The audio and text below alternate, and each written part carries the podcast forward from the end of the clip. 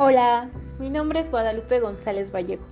Actualmente me encuentro cursando el quinto semestre en fisioterapia y hoy les voy a dar una breve explicación de la historia clínica o anamnesis en el deportista. Y se preguntarán, ¿qué es la fisioterapia? Ok, les daré una breve definición de la fisioterapia.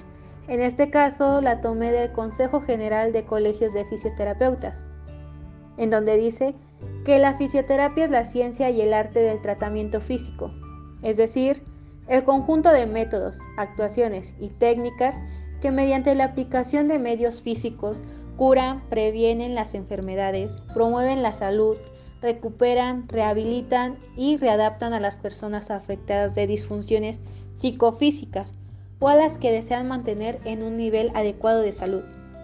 En pocas palabras, el objetivo de la fisioterapia promover, mantener, restablecer y aumentar el nivel de salud de los ciudadanos, a fin de mejorar la calidad de vida de las personas y facilitar su reinserción social, para que éste sea de manera plena y satisfactoria en sus actividades de día a día. Y se preguntará, ¿por qué en el área deportiva? Ok, la fisioterapia se encarga de muchas áreas, tiene énfasis en muchas áreas, pero hoy nos vamos a estar adentrando más a lo deportivo. Y se preguntarán, ¿en qué consiste la fisioterapia deportiva? Ok, la fisioterapia deportiva se va a encargar de las personas que practiquen algún deporte de base amateur, de salud, de élite o de alto rendimiento. Algunos de ellos consisten en hacer un trabajo preventivo y otro en recuperación de lesiones como de trabajo preventivo. En este caso, consiste en mejorar y trabajar la condición muscular del deportista, evitando las cargas y corrigiendo el mal gesto deportivo. Trabajaremos en un ejemplo la musculatura con masaje deportivo para descargar o tonificar según se encuentre en ese momento el deportista. Con un buen trabajo preventivo podríamos evitar muchas lesiones en recuperación de lesiones. Ok, aquí trabajaremos con un equipo multidisciplinario donde nos van a ayudar con el tratamiento de nuestro paciente, en este caso el deportista. Mientras nuestra ayuda con algunos agentes físicos o con ejercicio terapéutico nos va a ayudar al mejoramiento de nuestro paciente y para que éste se recupere de la manera más rápida posible. Rehabilitación de una lesión. Bueno, aquí siempre se debe de tomar en cuenta que debe de haber una buena planificación de los entrenamientos o el tratamiento, ejercicios de estabilidad articular, un buen trabajo de propiocepción, estiramiento, fortalecimiento. Son muy importantes ya que debemos de marcar las conductas del deportista para seguir y facilitar su recuperación. Nuestro objetivo es recuperar la lesión en menor tiempo posible con toda la funcionalidad. Y se preguntarán, ¿qué tipo de lesiones trata la fisioterapia? Ejemplo, son los esguinces de tobillo, lesiones musculares como ruptura de fibras, contracturas, puntos gatillos, ligamentos laterales de rodilla o de los ligamentos cruzados anterior y posterior, algunos esguince de muñeca, entre otros.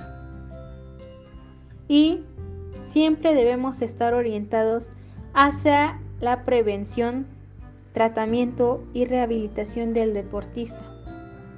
En pocas palabras, el objetivo de la prevención es hacer una buena prevención para no tener que rehabilitar ninguna lesión y así el atleta dé su máximo en todas sus facultades.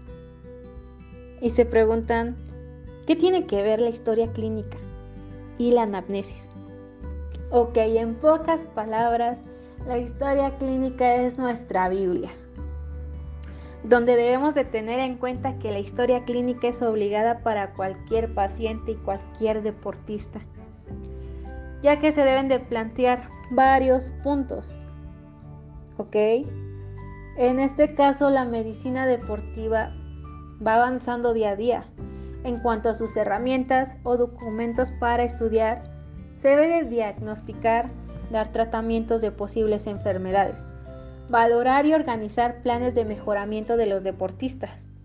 Es por ello que la historia clínica es un formato diseñado, donde se recolecta información escrita y muy, muy detallada, que garantiza el minucioso estudio de los aspectos como antecedentes deportivos, hábitos sociales y personales, antecedentes personales, patológicos y familiares, además de capacidades condicionales físicas, psicológicas, psiquiátricas y patológicas.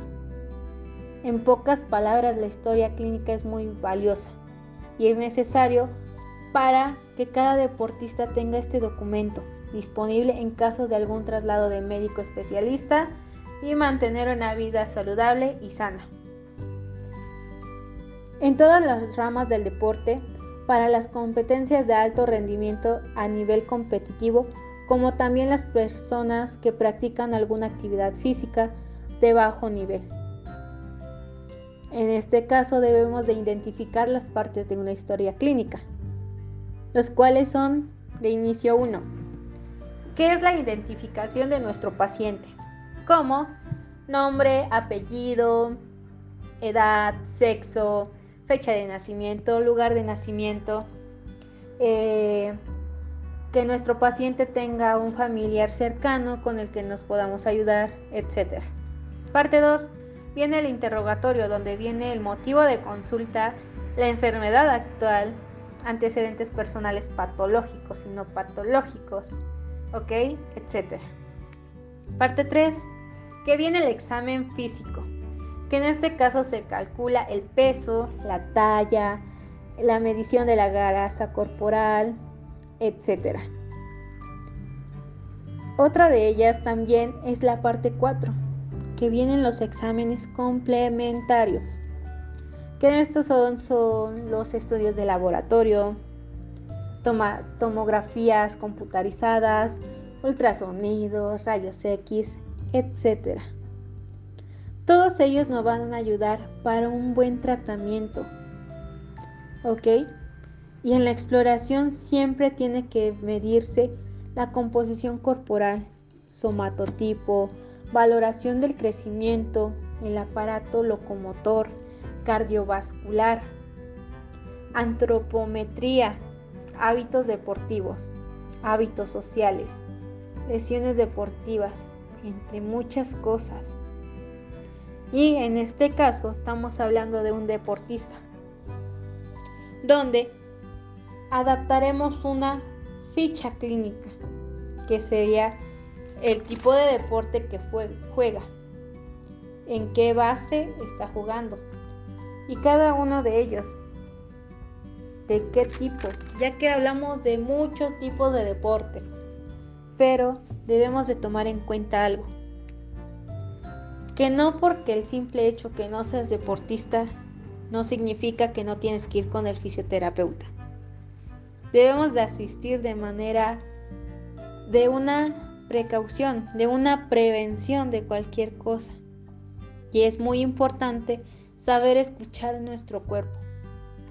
Esto sería todo y muchas gracias.